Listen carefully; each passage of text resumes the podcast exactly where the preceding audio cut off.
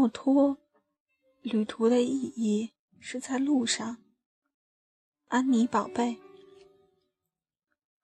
我是二零零四年去的墨脱。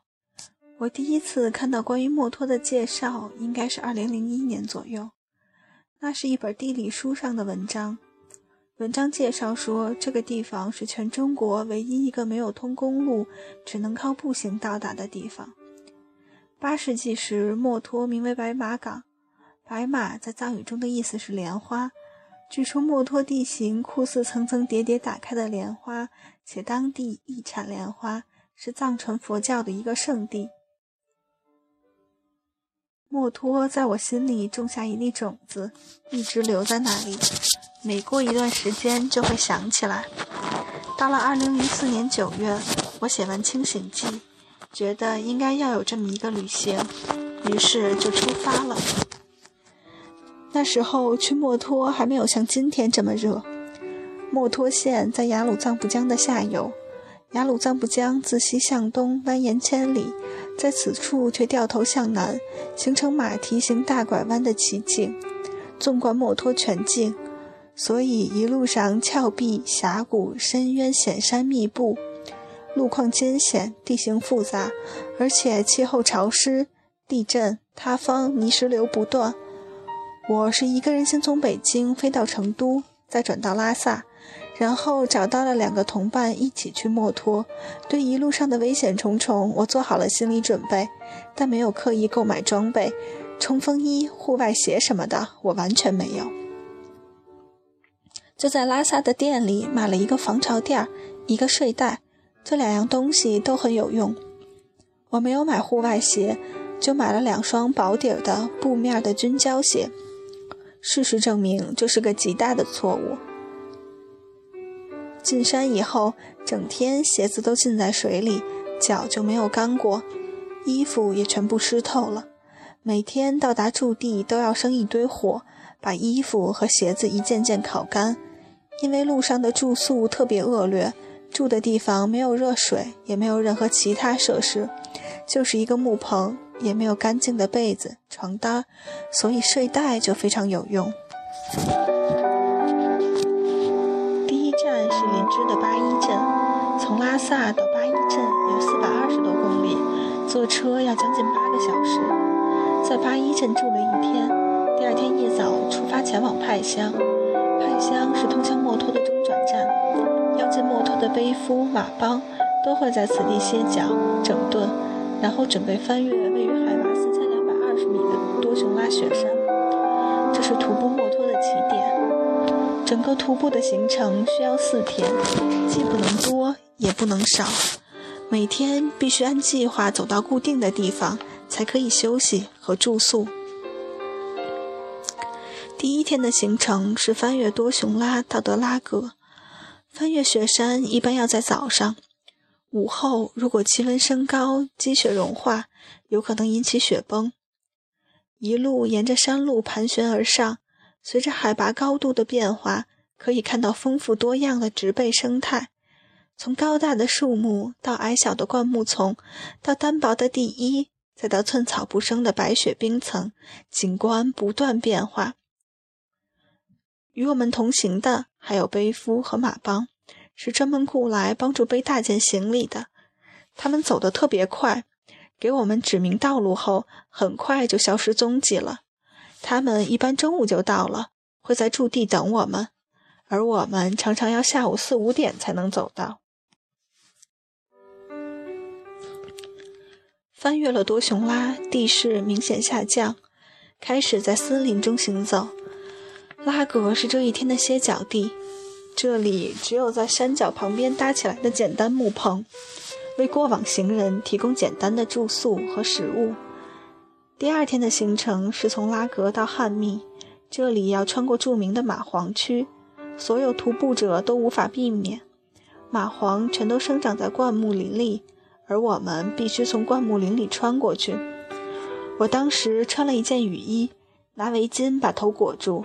但是没有用，蚂蟥会掉下来，吸附在头皮上、背上，扎得很紧。蚂蟥头部有吸盘，且在吸血过程中有麻醉作用，一旦附着在人体上，难以感觉到，且难以揪下来，只有用烟头烫或者用鞋底拍才能使其掉落。不仅如此，蚂蟥还会在人的伤口上分泌一种抗血液凝固剂，使伤口不能凝血，血流不止。穿越的时候，我并没有感觉蚂蟥掉在身上。等到了驻地，脱掉雨衣后，才发现脑袋上、手臂上都是血。当天傍晚，在汉密休息时，我们遇到了从相反方向走来的背夫，向他们打听路况。得到的消息令人担忧。由于连续暴雨，前面路上有很大的塌方，非常危险。但我们也没有其他选择，继续滞留此地。暴雨会让情况变得越来越糟，而且已经走了一半的路程，往回走也不是容易的事情。所以最后决定按原计划继续前进。从汉密到碑崩，三十四公里的路程，这是第三天的计划。走到中途就发现越来越危险，大大小小的塌方不断。前面的小路已经随着山体局部崩塌而消失，激流从山顶冲落下来，直往山崖底下的雅鲁藏布江奔腾而去，地势极为陡直。而在这样的塌方区，共行走的是那种非常窄，大概就一人宽的小路，路的边上就是悬崖，脚下一滑就可能跌入江中，没人能救你。而山上还有石头不乱不断滚落。一旦被砸中，也没有生还的机会。这条路持续很长，对人的心理考验非常大。但是你不能停下来，到了这个境地就只能一直往前走。整片山崖都是滑的，你要从中间穿过去，底下是大江水，石头不停从山上滚落。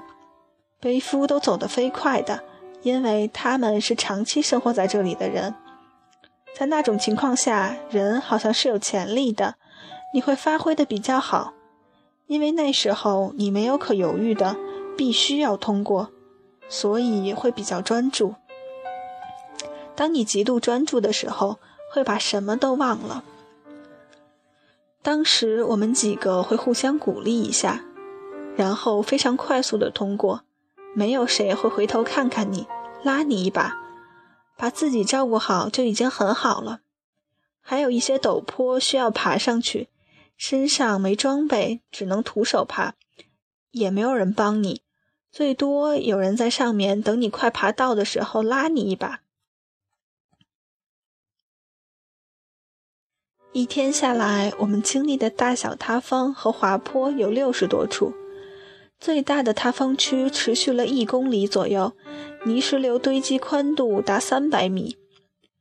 正因为旅途凶险，悬崖小路的沿途挂着很多布幔，上面有祈祷平安的经文，画着佛像。那天我被石头砸到脚，就肿起来了，但只能坚持继续走。沿路看到的风景很美，应该是对这一路辛苦的馈赠。整个地形非常雄伟，里面无人打扰，因为它不是一个旅游地，所以森林和峡谷都还保持着原始风光。暴雨之后，偶尔天晴，里面云雾的变化、云朵的变化、光线的变化都非常美。当看到山峦间点缀着一些白色房子时，我意识到终于到达了背崩，因为这里靠近印度边境。当地有驻军，我们向部队要到了一些药，可是脚还是肿了起来，连鞋子也塞不进去，走路非常酸痛，但也不能停，必须按照每天固定的行程走完。幸运的是，从背崩到墨脱的路况非较为平整，蚂蟥减少，不用再穿越原始森林，转过一个又一个山坡。天色已渐渐黑下来，刚一拐弯，前面豁然开朗，对面黑色山坡上出现大片耀眼的灯火，有了烟火人生。这个大雨中抵达的高山小镇就是墨脱。墨脱其实是一个很普通的小镇，很多小旅馆和小商店，没有任何特点，游人也不多，整个地方平淡无奇。我们出去还有很长的一段路要走，不是沿路返回，是往波密走。进墨脱和出墨脱的路一样危险，所以墨脱并不是终点，而只是这次徒步之旅的一个休憩站。真实的旅程就是每天赶路，避免危险，没有外界想象的那么多诗意雄壮的东西。我去墨脱的时候，没有任何写东西的想法。当时就觉得把这段旅程走完，应该是生命中比较重要的事情。这跟墨脱县城如何是没有关系的。我一路上看到的景观、遇到的困难，对我造成的影响都非常有益。它能让我感觉到人内在的潜力。在你面对困难和恐惧的时候，通过专注。一种极度的专注，没有任何东西来骚扰你，没有任何犹豫，被一股力量推着往前走。在城市生活，会觉得所有的事情都是可控的，是安全的；但在大自然中，你完全不知道它要给你什么，它如此变幻无穷。你必须保持顺其自然的心，遇见什么是什么，遇见什么问题，克服什么问题。